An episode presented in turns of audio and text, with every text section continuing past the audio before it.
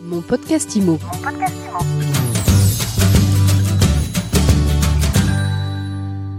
Bonjour et bienvenue dans ce nouvel épisode de mon podcast IMO. On s'intéresse aux enchères immobilières aujourd'hui, enchères en ligne, et on en parle avec Quentin Saint-Guilhem. Bonjour. Bonjour Ariane. Vous êtes le fondateur de Squarimo, une PropTech qui veut apporter de la transparence sur le marché immobilier. Alors c'est quoi au juste euh, Squarimo? Bah écoutez, Squarimo, c'est un portail positionné comme un tiers de confiance. Nous allons très prochainement euh, adhérer à la FNTC et rejoindre la pépinière de la confiance. Ce que j'ai souhaité, c'est apporter FNTC, c'est la fédération la fédération numérique euh, du tiers de confiance. Excusez-moi, tout à fait. J'ai souhaité créer un portail pour apporter de la transparence aux acheteurs et aux vendeurs dans la perspective de vendre et acheter bien évidemment au juste prix.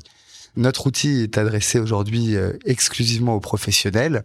C'est grâce à eux que les acheteurs peuvent euh, être invités à formuler une offre directement sur le site et également permettre à un vendeur d'organiser la vente de leurs biens via trois stratégies de vente interactives à prix progressif, à prix dégressif et à prix libre. Donc je suis agent immobilier, euh, je travaille avec vous sur votre portail. Et qu'est-ce que ça me permet d'offrir comme service à mes clients concrètement? Alors, c'est très simple. Aujourd'hui, le marché est en plus euh, un petit peu grippé. Squarimo propose, comme je vous le disais, trois stratégies de vente. C'est avant tout, je dirais, un outil qui permet à un vendeur de vendre au juste prix, c'est-à-dire possiblement plus cher que le prix du mandat.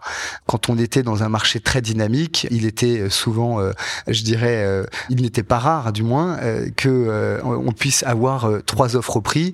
Quel dommage que l'acheteur très qualifié qui a envie de se donner les moyens d'acheter plus cher ne puisse pas se positionner. Au-delà de ça, c'est euh, un outil qui permet à un vendeur d'avoir une vraie visibilité sur l'ensemble des offres qui vont transiter sur son bien.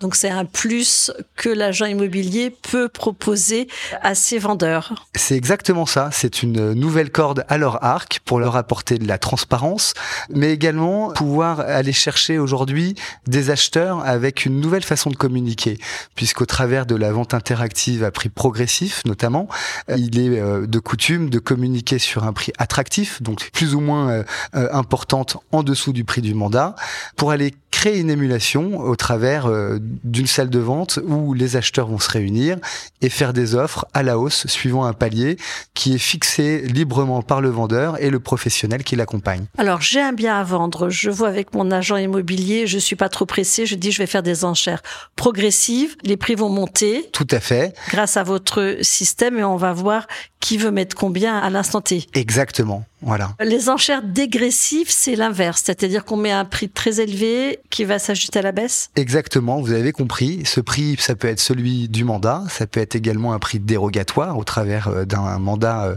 euh, qui permet de, de, faire cela.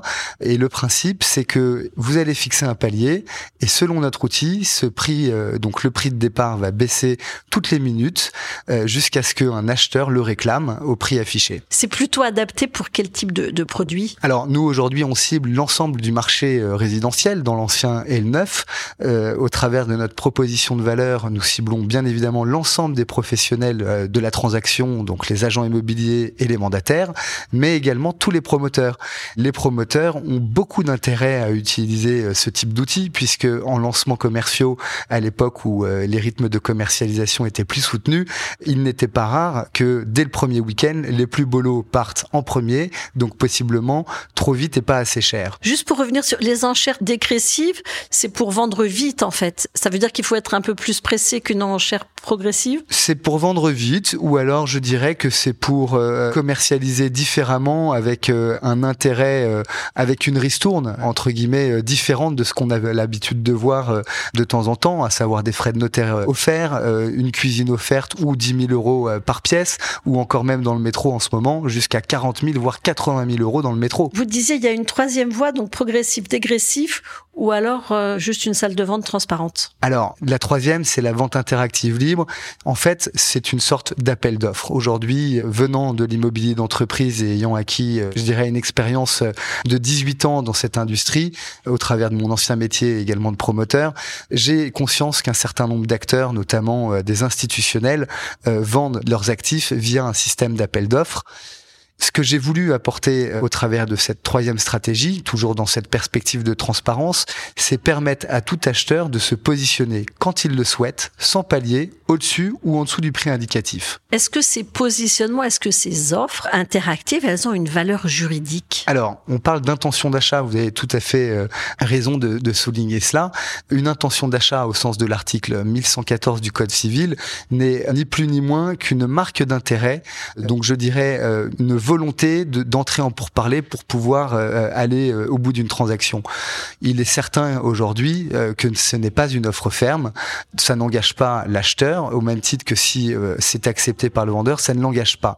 Mais il faut se prendre avoir conscience d'une de, de, chose, c'est que de toute façon, un acheteur, quand il euh, veut se rétracter, il trouve toujours les moyens qu'il veut pour pouvoir revenir en arrière. Dernière question, Quentin Saint-Guillaume, qu'est-ce qui vous a donné l'idée de lancer euh, Squarimo? Mon expérience métier, euh, puisque à l'époque, en tant que promoteur, il était, euh, j'ai souvent rencontré le cas en visitant quelques beaux immeubles dans Paris et notamment euh, un avenue de Truden où j'avais en face de moi une magnifique vue au dernier étage sur Montmartre. Il était très difficile euh, d'avoir une idée du prix de vente de l'appartement après euh, avoir fait des travaux de réhabilitation dans cet immeuble. On savait pas euh, à l'époque si on allait le vendre à 14, 16, 18, 22 000 euros du mètre. Paris est trop petit pour les étrangers.